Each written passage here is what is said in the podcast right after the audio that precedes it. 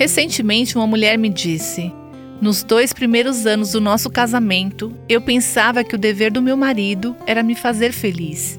E ele achava que o meu dever era fazê-lo feliz. E não deu certo. Mulheres que se casam só para encontrar a felicidade estão inevitavelmente se preparando para a decepção. Elas quase nunca encontram o que estão procurando. E a razão é que o propósito final do casamento não é a felicidade, mas glorificar a Deus. A verdade é que nenhum ser humano pode te fazer feliz. A verdadeira alegria só é encontrada em Cristo.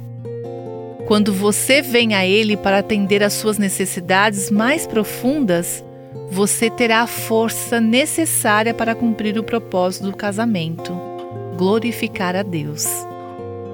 Se esse é o seu foco, você experimentará alguns momentos de felicidade e terá a capacidade de permanecer fiel durante as estações de infelicidade. Você está olhando para Cristo para atender às suas necessidades mais profundas?